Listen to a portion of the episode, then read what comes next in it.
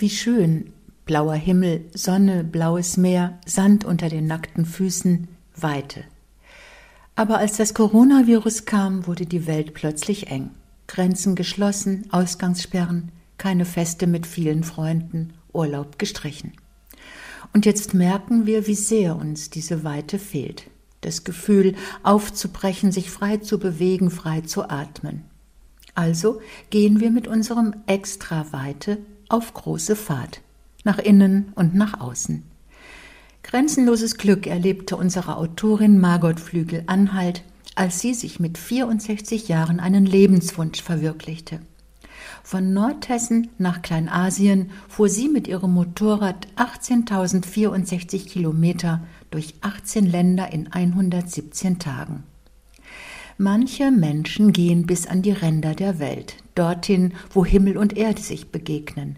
Zum Beispiel auf der Insel Wangerooge, wo Kurt Weigel, ein katholischer Priester und Poet, 25 Jahre lebte und seine Seelenlandschaft fand. Und der Weltenwanderer Achil Moser spürte in der unglaublichen Weite auf dem Karawanenweg durch die Wüste, wie klein der Mensch eigentlich ist. Schön ist es, wenn zur äußeren Weite eine innere Weite hinzukommt, sagt der Benediktinerpater Anselm Grün und beschreibt seinen Weg dorthin. Ehrliche Selbsterkenntnis und das Einüben der Tugenden wie Demut, Geduld, Langmut und Liebe. Es ist ein Weg unsagbarer Freude, so Anselm Grün, und er wünscht sich, wenn ich einmal sterbe, sollen die Menschen sagen, er hatte ein weites Herz.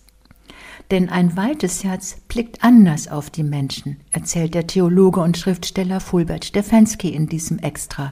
So wie das kleine Mädchen im vollbesetzten Bus, das schweigend an seinem Mantel zupfte und ihm lächelnd einen freien Sitzplatz gab. Das war Güte, Weite, ein Flügelschlag der Schönheit. Aber Weite kann auch Angst machen. Es gibt Menschen, die auf weiten Plätzen ins Bodenlose stürzen. Auch das erwähnen wir in diesem Extra und wir erfahren, dass zum Glück solche Panikstörungen erfolgreich zu therapieren sind. Krisen sind notwendig, um aus der Enge des Herzens auszubrechen. Sie erlösen uns aus dem Zustand der Duldungsstarre, sagt der Psychotherapeut Matthias Jung und fordert uns auf, stirb und werde, damit du wieder lebendig bist. Denn der Weg zum göttlichen Licht führt durch Dunkelheit und Enge. Darin ähneln sich die spirituellen Grundmuster der Religionen, berichtet uns der evangelische Theologe Michael von Brück. Ein ganz irdischer Weg in das Licht und in die Weite der Freiheit führte durch den Tunnel 57. Am 4. und 5. Oktober 1964 gelangten in zwei Nächten 57 Menschen aus dem Osten durch den Tunnel tief unter Mauern und Stacheldraht in den Westen. Der Tunnelbauer Peter Schulenberg erinnert sich in diesem Extra daran. Nein, wir werden nicht aufhören, dem Lockruf der Weite zu folgen. Und auch wenn Corona und andere Zwänge uns die innere und äußere Weite versagen, bleibt uns immer noch die Möglichkeit, unsere Füße auf weiten Raum zu stellen.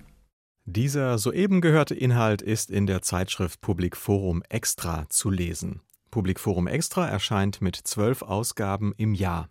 Das Extra-Thema hat einen Themenschwerpunkt, betrachtet aus verschiedenen Blickwinkeln. Das Extra-Leben beschäftigt sich in Form von Geschichten, Reportagen, Gesprächen und Essays mit kulturellen und gesellschaftlichen Entwicklungen und Werten.